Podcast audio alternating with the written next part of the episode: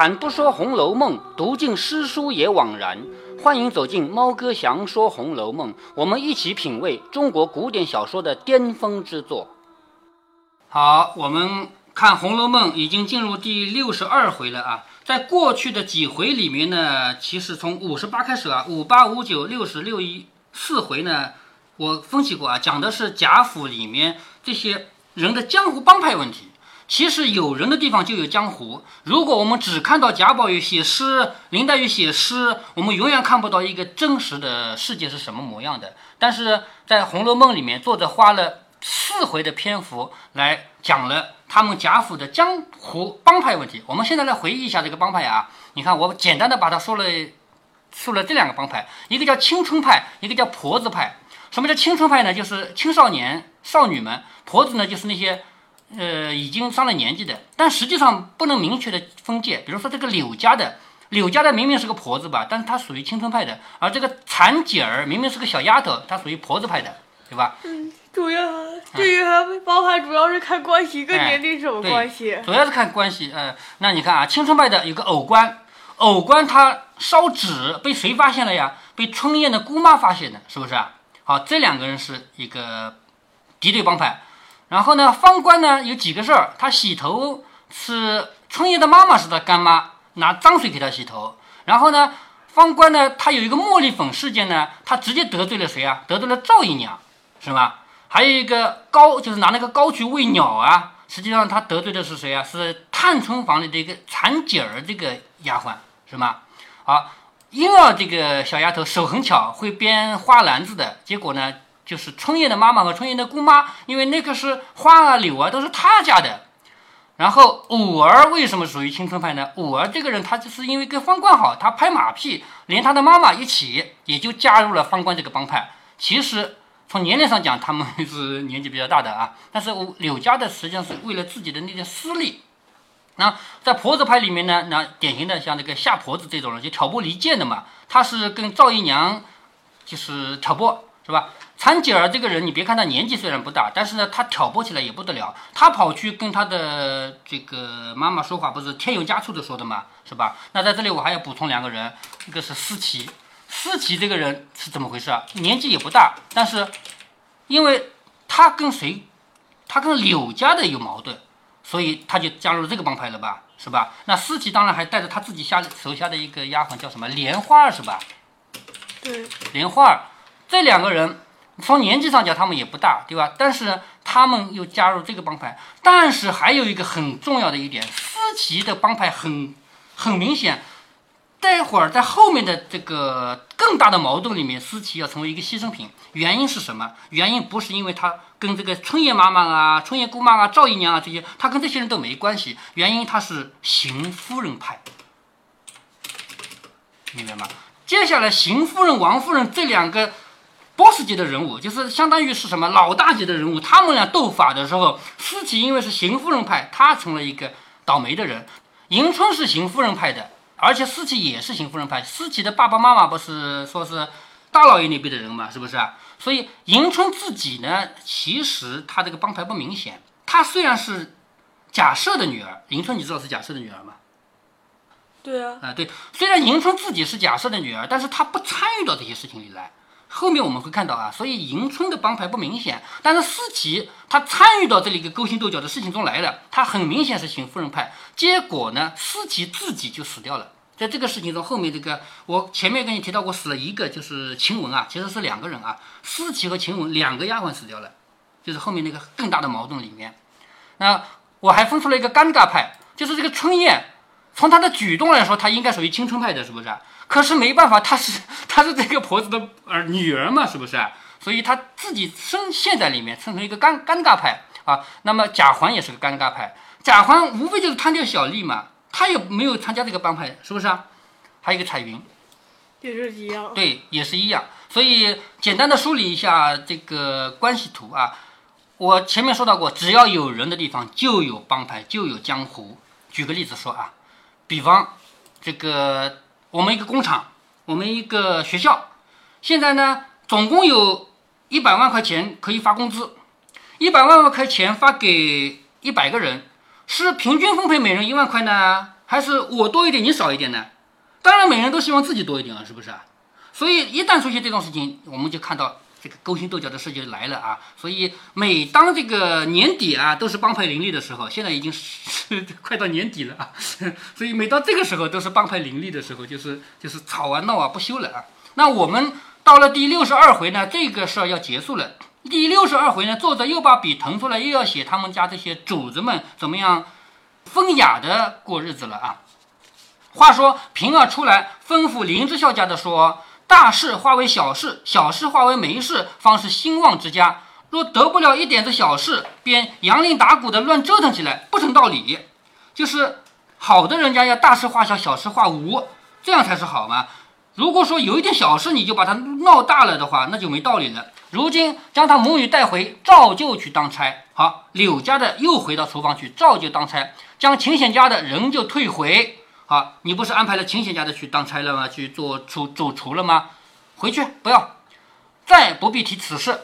只是每日小心巡查要紧。说毕，起身走了。柳家的母女忙上来磕头。好，他们终于平反了嘛，赶紧来磕头。林家的带回园中，回了李纨、探春，两个人都说知道了，能可无事，很好。就是探春和李纨他们是现在代理管家嘛，很好，很好，知道了。思琪等人空心头了一阵。你看思琪这个人，我们刚才提了他的帮派啊。他如果说柳家的倒台了，他不是很高兴的吗？可是白开心了一晚上。那秦显家的是怎么样来当上主厨的呢？他不是当了一个早上的主厨了吗？是不是啊？他怎样来当的呢？他好容易等到这个空子钻了来，只心头上半天，在厨房里正忙乱的收拾家伙事儿啊，还有探粮等物，又要查出许多亏空来。他什么意思啊？我来接替前面一个人，我就要查前面一个人做的事。好，你花了多少银子买了多多少菜，有没有贪污，是不是？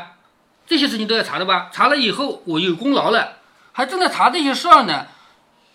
说金米短了两担，这个金米我们这方言念粳米啊，咱们吃的其实就是粳米啊，就精米。精米短了两担，常用米又多支了一个月的。什么叫多支了一个月呢？就多领了一个月的钱。炭也欠着额数，就是烧的那个炭啊，也欠。一面又打点送林志孝家的礼，为什么要送礼啊？林志孝家的现在一有的空缺就安排他来，他来干这个肥缺，不是有钱赚的吗？那白安排你的，是不是啊？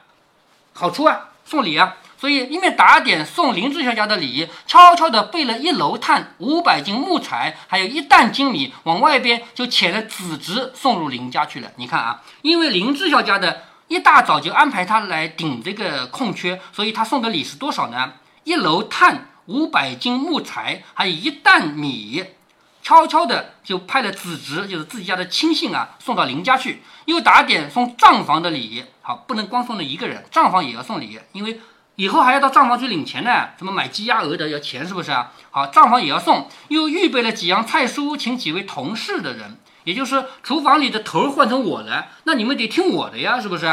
所以安排几样菜请他们吃饭，说我来了，全仗着列位扶持啊！我现在来了啊，全你们就是对我好，自今以后都是一家人了。我有照顾不到的，好歹大家照顾些。正乱着，忽然有人来说与他说：“看过的早饭就出去吧。刘嫂儿原无事，如今还交给他管了。”好。你不是正在管这个厨房吗？你把早饭弄完了就走吧，这里没有你的事了。刘嫂儿没有事，被冤枉的，现在还是他来管。秦贤家的听了，轰去了魂魄，垂头丧气，顿时偃旗息鼓，卷包而出。你看他送出去的礼物还能要回来吗？送给秦、送给林志孝家的什么一楼炭啊，五百斤木材啊，还一担米，还能要回来吗？不能，那不能了，白送了礼了吗？是不是啊？送人之物白丢了许多，自己倒要折变了，亏空赔补。就是送礼你送了，你只能自己出这个钱了。连思琪都气了个倒仰，无计挽回，只得罢了。好，这个事儿呢，到这儿就结束了。赵姨娘正因彩云私赠了许多东西，被玉串炒出，深恐查出来。就赵姨娘现在怕呀，因为彩云偷东西是给她的嘛，是不是？而且玉钏在那吵这个事儿，她就怕查出来。每日里捏着一把汗打听信儿，忽然听见彩云来告诉说，都是宝玉应了，从此无事。好，你猜猜看，接下来要发生什么事？就是对赵姨娘来说是一件好事嘛，本来你担心的嘛，是不是？偷了东西，你虽然没偷啊，但是是偷了给你的嘛。所以现在贾宝玉应承了，没事了吗？好事吗？那对于贾环来说，这也是好事吗？因为之所以赵姨娘让彩云偷，彩云就偷，不是因为你在中间吗？是吗？对贾环来说也算是好事。但是贾环这个人呢，就是个扶不起的阿斗，接下来他又要闹事了啊！谁知贾环听到这个说，便起了疑心。他为什么起疑心呢？为什么彩云偷的东西，贾宝玉要承认？你们什么关系啊？你想通了没有？嗯，啊，就是彩云，你不是跟我好吗？为什么你偷的东西贾宝玉替你承认？你是不是跟他好了？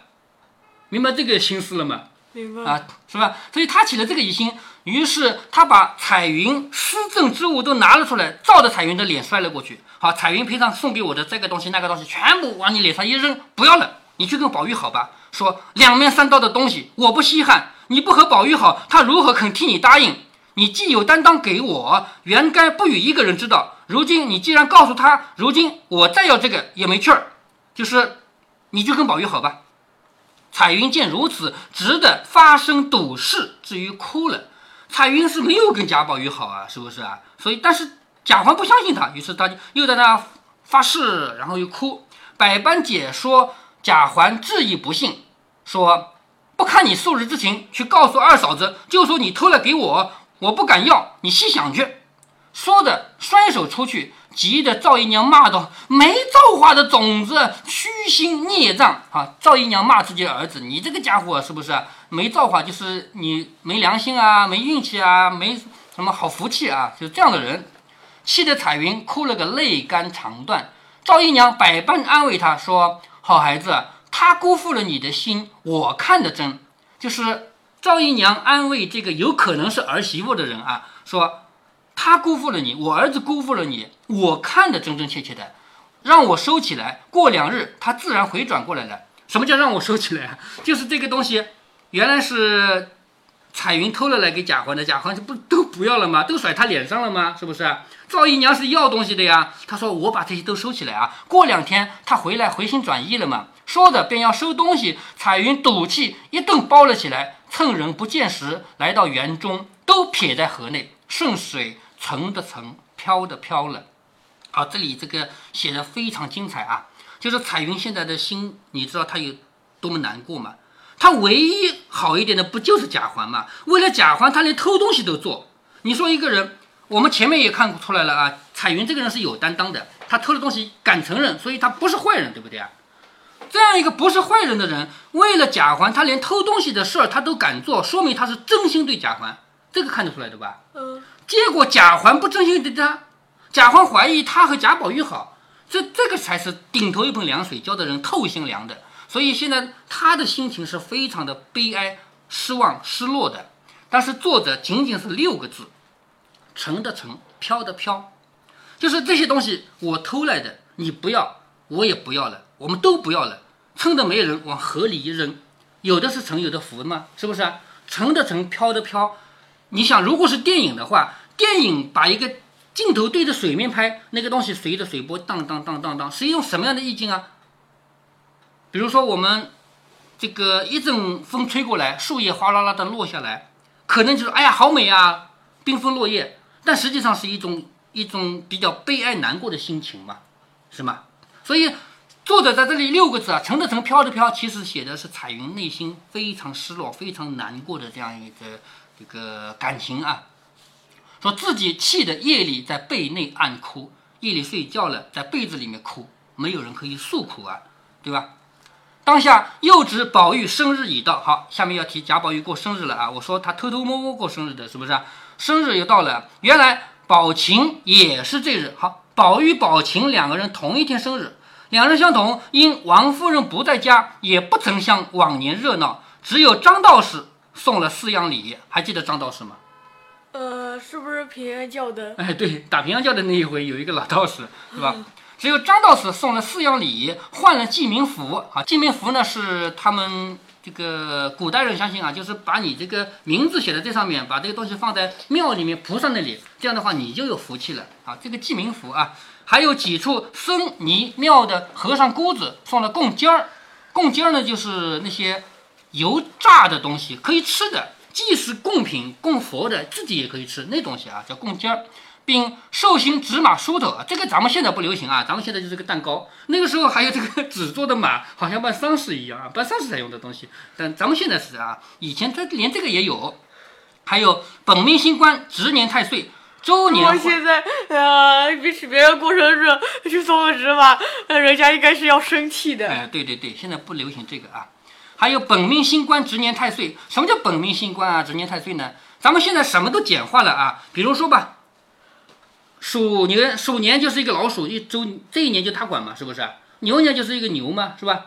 但是实际上在古代啊，不是这么简单的。古代的那么多神啊，有年、月、日、时辰。分别值值的，比如说今年这个神值年，好，这一年都是你管。但是呢，事情比较多呀，还有一个人管月的，值月的，还有值日的，还有值时辰的，叫四值公曹嘛。这些神仙啊，那么本命星官就是这一年的那个神仙啊，值年太岁，还有周年换的锁锁这个东西，我们知道古代人的胸前会挂一个东西嘛，这这个锁啊，也有不挂胸前的，就是小孩子才挂胸前。如果说长大了的，一般是挂在这个地方，挂在那个汗巾子上面啊。家中常走的女仙儿来上寿，女仙儿还记得吗？前面提到过的，就是讲一个故事，讲什么凤求凰，然后贾母说不用讲了，还记得吗？就是那种人啊。和家中常走的女仙儿来上寿，王子腾那边仍是一套衣服、一双鞋袜、一百寿桃、一百束上用的银丝挂面。哦，这个我们现在还有啊，就是过生日要送面。但咱们这样的人家已经送个蛋糕就算了，但是在乡下，比如说爷爷奶奶那边啊，做过生日做寿要送面，以前是送什么？就是面条机器上做下来的面。现在呢送什么？你知道吗？方便面。对，方便面啊，就 是送一箱方便面啊。薛姨娘处减了一等，就是薛姨妈那边呢，就是送的东西啊稍微低一等。她不是因为没钱啊，就是因为不同的亲戚他自己的身份不一样，送的东西这要有区别。其余家中人，尤氏人是一方啊。赵姨娘也呃被称为姨娘，薛姨娘也被称为姨娘，这这两个姨娘意思不一样。其实薛姨娘一般都是写薛姨妈的，很少写薛姨娘。我估计都是打错字了，有可能啊。啊，有可能打错字，因为我整书中就这一个地方看到有薛姨娘这种说法，别的地方不都是薛姨妈吗？那其他嗯，呃，其他是《红楼梦》呢。我没有去查这个。其余的家中人，尤氏仍然是一双鞋袜，凤姐儿呢是一个工制的四面合合荷包，就是那个荷包不是像我们现在说两面布啊，它是四面的，就是可能是一个方的吧，里面装的一个金寿星。那呃上上下呢？我估计是，我估计只是，如果从用布料来看，应该是六面，是不是啊？要不然的话都没口嘛，是吧？应该是这样的啊，里面装了一个金兽形，就是黄金做的小兽形啊，一件波斯国所制玩器，这有什么玩具我们不知道，就知道是波斯国的。各庙中遣人去放堂舍钱，什么叫放堂舍钱呢？就是你要去把自己的钱舍一点给穷人，这样你才有福气，是不是啊？这个事儿也要做。另又有保琴之礼，不能背述。就是薛宝琴也是这天过生日，但是她收了什么礼呢？在这儿作者没有写。姐妹中皆随便，就是姐妹里面这些年轻的小姐妹里面送的什么什么东西呢？有多有少就不一定了。或有一扇的，或有一字的，或有一画的，或有一诗的。就他们送的东西比较我比较雅，不是什么我送你黄金啊、白银啊，不是的，就是一面扇子啊，写个字啊，画个画啊，写首诗啊，叫聊赋应景而已。那么贾宝玉的这个生日的具体的过法呢，在后面啊，我们要提到，就是偷偷摸摸来来聚在一起过生日。而且呢，我跟你说过，他们这些人是比较雅的，他们要想聚在一起的话，诗词这些东西都要来的。前面有好多，是不是啊？在《红楼梦》里有两个可怜的人，在这一回一起出来了，其中之一是秦显家的。如果我们抛开好人坏人这种观点，我们回到这些底层人的生活中，我们不难想通，每一个仆人的生活都不容易。他们既可能像周瑞家的、林之孝家的那样风光，也有可能像秦显家的那样憋屈，并不取决于他们是否努力，仅仅取决于他们所处的位置。这些人从生下来就不可避免的要成为某一个主人的附属品，而他从属的那个主人是什么样的地位，将使他们的生活发生天翻地覆的变化。我们不难想象秦显家的这个人平时所受到的憋屈，而且从这天起，他又白白的添了一堆债务，那就是给林之孝家的和账房送的那些礼物。另一个人是彩云，猫哥在前面已经分析过。一个女孩连偷东西这种事情她都愿意做，足以说明贾环在她心中的地位有多么高。她一定是全心全意的把自己的一切都给了贾环了。可是她得到的是什么呢？是贾环的抛弃，而且他的委屈是对任何人都不能说的，只能躲在被子里哭。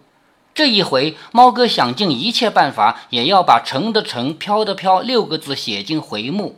因为这六个字实在太有力度了，太有感染力了。这是一部电影的定格画面，是一首诗，是一首哀怨的歌。如果您觉得猫哥的读书分享有益有趣，欢迎您点击订阅，这样您将会在第一时间收到猫哥的更新提醒。如果您有什么要对猫哥说的，不管是赞还是批评，不管是提建议还是唠唠嗑，欢迎您在喜马拉雅平台给猫哥留言。我说的是喜马拉雅平台，其他平台不是我发布过去的，所以您留言我看不见。您也可以加猫哥的公众号，四个字“猫哥在线”。您还可以加猫哥个人的 QQ 或者微信号，都是五位数三三七五幺。如果您加猫哥的微信号，猫哥会直接把您拖到听友群里。好，再见。